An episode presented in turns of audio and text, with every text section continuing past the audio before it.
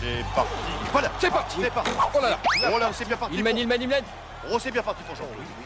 Oh là là, c'est super. Fantastique, quel exploit C'est lui, c'est lui Savoir inutile numéro 14586. Le record français de lancer de slip a été battu à Neulémine, une charmante ville du Pas-de-Calais. Les savoirs inutiles néons. Les savoirs inutiles. Savoirs inutiles. Néon. Toujours plus loin, toujours plus haut, toujours plus fort. On ne va pas parler d'une nouvelle épreuve de Fort Boyard, mais d'une compétition qui, elle aussi, ne manque pas de piment, le lancer de slip.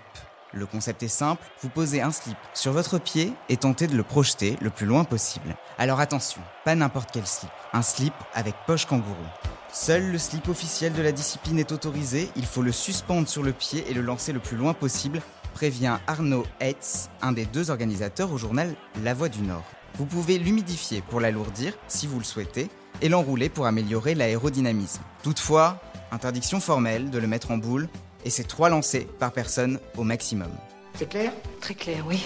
On est en 2019 et avec Serge Mendes, l'autre inventeur du concept, Arnaud fait un tour de France à mobilette avec 80 étapes.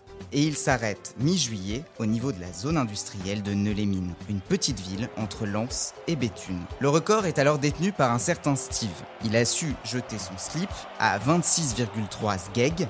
Ah mince, j'avais oublié de vous préciser qu'on ne mesure pas les performances en mètres, mais en sgeg et en coucougnette, tout est logique.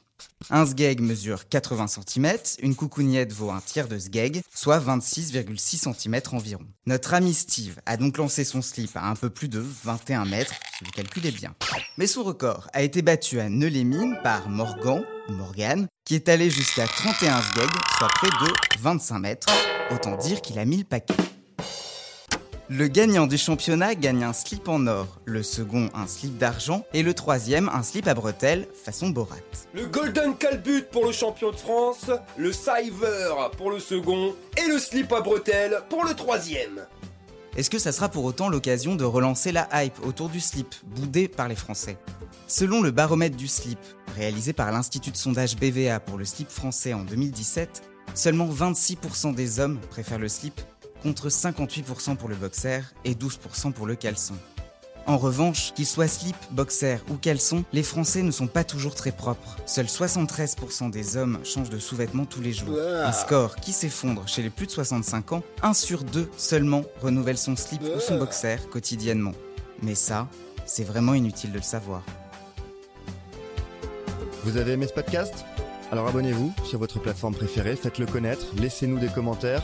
On se retrouve aussi sur le compte Insta Les Savoirs Inutiles Néon pour un format vidéo inédit chaque semaine et sur notre appli iOS et Android. Enfin, Les Savoirs Inutiles, c'est évidemment sur le site neonmac.fr et dans le magazine papier tous les deux mois en kiosque.